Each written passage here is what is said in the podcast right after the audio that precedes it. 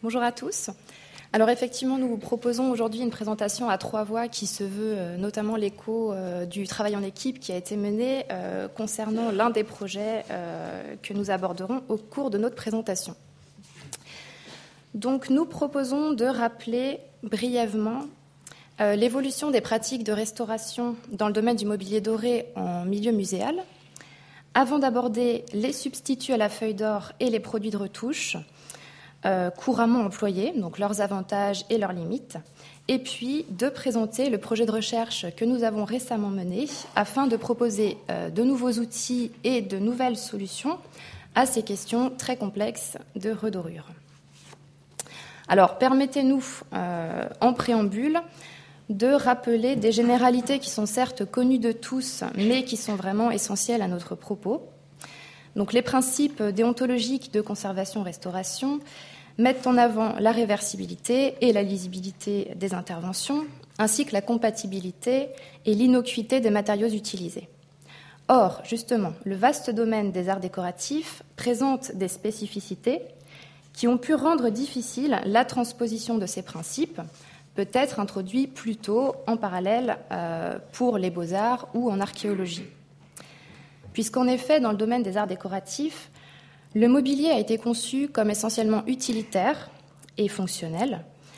Et ainsi, la restauration du mobilier a été très marquée par cette approche de réparation qui découle du poids de sa fonction, euh, comme vient aussi tout juste de le rappeler euh, Xavier Bonnet. Donc la dorure traditionnelle a souvent été euh, largement pratiquée afin de masquer entièrement les modifications liées à l'évolution du goût et euh, les diverses altérations de structure et euh, de surface. Et peu à peu, donc, une évolution générale euh, a eu lieu au sein des collections muséales, et le passage d'une valeur d'usage à une valeur patrimoniale a induit un changement de regard sur les objets. Ainsi, aujourd'hui, on accepte mieux les usures comme faisant partie de l'histoire de l'objet et de son intégrité. La ligne directrice, c'est donc de tenter d'appliquer les principes de la conservation-restauration au mobilier et au mobilier doré, comme aux autres domaines. Suivant cette démarche, donc, il se pratique aujourd'hui de plus en plus euh, d'interventions minimalistes, hein, qui sont plus mesurées et euh, les plus respectueuses possibles de ces principes de lisibilité et de réversibilité. Alors tout ceci reste à nuancer suivant les cas, mais euh, il s'agit d'une tendance générale et il est entendu que, selon les contextes, les objectifs d'une restauration peuvent être radicalement différents. Notamment, euh, l'existence d'un contexte architectural euh, pour un objet mobilier change l'approche et les choix de restauration qui peuvent lui être appliqués. Les orientations peuvent varier suivant qu'il s'agit euh, d'un contexte de château-musée ou d'une œuvre isolée présentée en vitrine. Et il est vraiment essentiel de considérer les interventions menées en dorure dans leur contexte global. Ainsi, il arrive régulièrement qu'un objet euh, à la dorure usée puisse être traité de manière euh, assez peu interventionniste, car il s'équilibre bien une fois remis euh, dans le cadre de son décor architecturé et sculpté. Et on gagne alors, dans ces cas-là, à combattre la tentation de le redorer plus lourdement lorsqu'il est isolé en atelier, puisque finalement l'ensemble euh, se met harmonieusement en place une fois en contexte. Donc au-delà des spécificités du traitement approprié à chaque cas, il y a donc aujourd'hui une meilleure prise en compte de la part historique des œuvres qui contribue à faire mieux accepter les usures de la dorure. On s'éloigne donc peu à peu des codes de rénovation qui reprenaient euh, largement les zones abîmées pour évoluer vers une intervention mesurée sur le matériau d'origine ou les matériaux anciens. Cette approche plus souple privilégie l'atténuation des petites lacunes au moyen de substituts à la feuille d'or et de produits de retouche, qui sont souvent suffisants pour rétablir euh, les formes et les surfaces et pour redonner de l'éclat. Mais ils ne sont pas toujours satisfaisants, notamment face à cette problématique de l'éclat, et il est donc souvent nécessaire de redorer ce qui pose des difficultés déontologiques euh, majeures, puisque les matériaux et les méthodes de redorure en restauration se confondent avec les techniques anciennes et traditionnelles. Or, il, importe de se reposer euh, régulièrement la question des solutions que l'on peut proposer pour parvenir à transposer ces principes de la conservation-restauration euh, moderne au mobilier doré. Et c'est donc ce cheminement vers de nouvelles propositions que nous souhaitons aborder en débutant par l'évocation de ces produits de substitution. Afin d'éviter une redorure systématique, nous pouvons employer des substituts à la feuille d'or ainsi que des produits de retouche colorée. Il est possible d'utiliser l'or sous une autre forme que la feuille, soit de l'or en coquille, en coquille c'est-à-dire de la feuille d'or broyée liée avec de la gomme arabique, soit de la poudre d'or, c'est-à-dire seulement de la feuille d'or broyée sans, gomme arabique. Ces produits sont extrêmement intéressants, mais ne permettent pas une, discrimination du point de vue des matériaux par rapport à la dorure ancienne. Les micas, il s'agit de poudres minérales, elles peuvent être utilisées directement sous cette forme ou en godet mélangé à de la gomme arabique. Ils servent lorsqu'on veut privilégier l'éclat à la couleur. Ils ont aussi leurs limites puisque leur aspect nacré et iridescent ne fonctionnent pas toujours très bien au niveau de la couleur de l'or. Les aquarelles et les couleurs au vernis sont des produits de retouche colorée. Elles fonctionnent bien sur des zones usées où la recherche d'éclat n'est pas le point essentiel. Ces divers produits ont un rendu satisfaisant dans de nombreux cas. À gauche, un détail d'un objet du XVIIIe siècle et à droite, un objet du début du XIXe.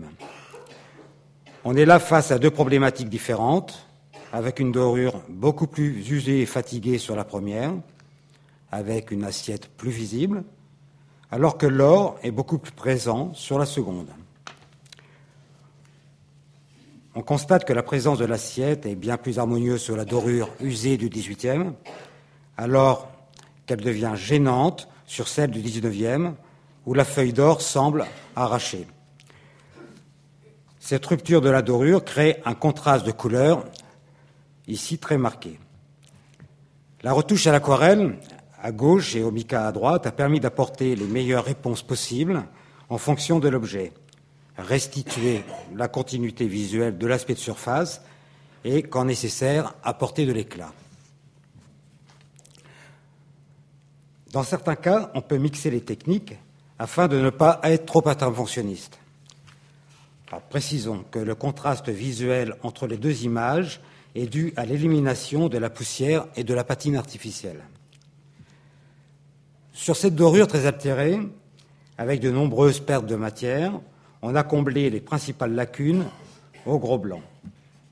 On a souhaité éviter la pose de nouvelles feuilles d'or qui viennent souvent souligner les accidents de surface et masquer l'or original.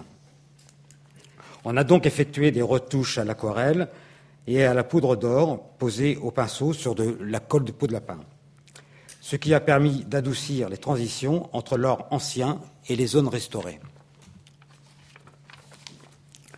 En parallèle, certains produits qui ont pu sembler satisfaisants lors de leur utilisation posent des problèmes de vieillissement en raison de phénomènes d'oxydation.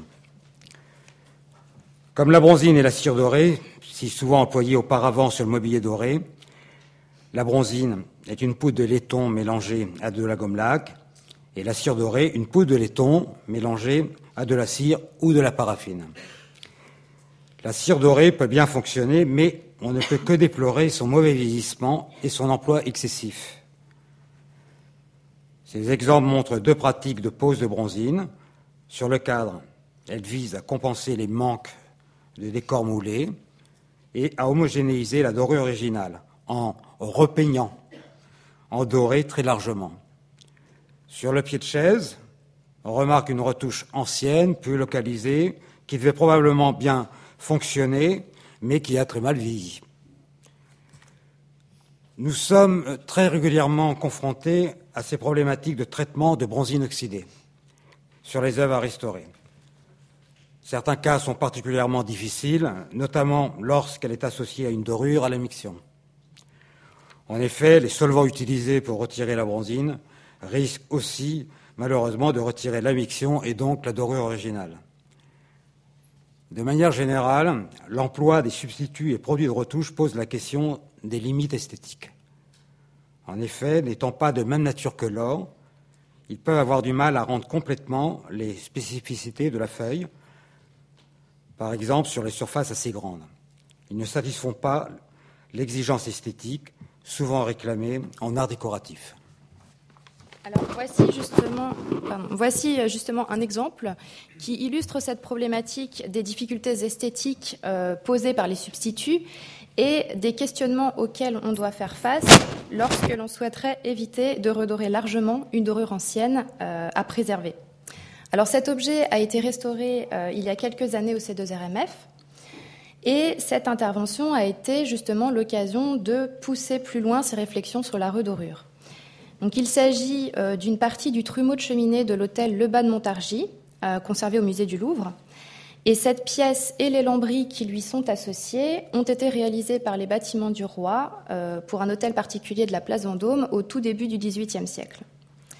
Donc, comme vous le voyez sur la diapositive de gauche, un badigeon marron avait recouvert la dorure et la peinture originale, qui ont pu être remises au jour après dégagement. Et on a alors retrouvé euh, toute la finesse de la sculpture et de la reparure. Et la dorure d'origine euh, était certes usée, mais encore bien présente et de très belle qualité. Et c'est donc cette situation particulière qui a renforcé le souhait euh, d'une approche de conservation et qui a fait émerger la question de la préservation de cet or et de ses couches préparatoires d'origine. Donc réfléchir, suivant d'autres codes, s'imposait pour coller au mieux aux principes euh, déontologiques, en évitant d'utiliser les mêmes matériaux et techniques que les originaux. Nous souhaitions éviter la confusion régulièrement présente dans ces cas-là. Donc les petits accidents d'après ont été retouchés à l'aquarelle, ainsi que le comblement en bois euh, en partie supérieure, mais le masque euh, en partie centrale, très altéré, a posé un problème. Dans un premier temps, les micas ont été testés, mais ils n'étaient absolument pas satisfaisants en termes de couleur, d'éclat et de texture.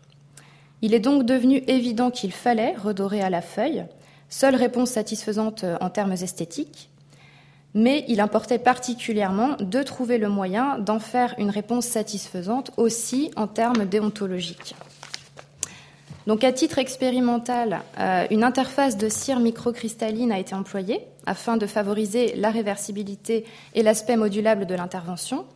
Et la feuille d'or a été posée euh, sur la cire, qui a ainsi servi à la fois d'adhésif pour la feuille, d'interface protégeant l'assiette et de marqueur chronologique. Donc cette intervention a constitué un jalon dans cette réflexion. Comment redorer de manière identifiable et détectable et tout cela a réaffirmé le besoin de réfléchir à la question de la discrimination des matériaux de restauration afin d'éviter toute confusion entre ces derniers et les matériaux d'origine. Ainsi, donc, un projet surnommé Aliénor a été initié depuis 2012 par le C2RMF en collaboration avec le batteur d'or français euh, Dauvet. Il est dirigé par Dominique Ropsis et moi-même du département donc restauration du C2RMF et il est développé avec l'atelier de restauration de bois doré de la filière art décoratif. Donc Marie-Jeanne Dubois, Roland Février, Loïc Loussoirne et Stéphanie Courtier, avec l'équipe Aglaé du département recherche euh, du C2RMF dirigée par Claire Pacheco, et avec Marc Couturier, euh, métallurgiste et euh, ancien directeur de recherche au CNRS.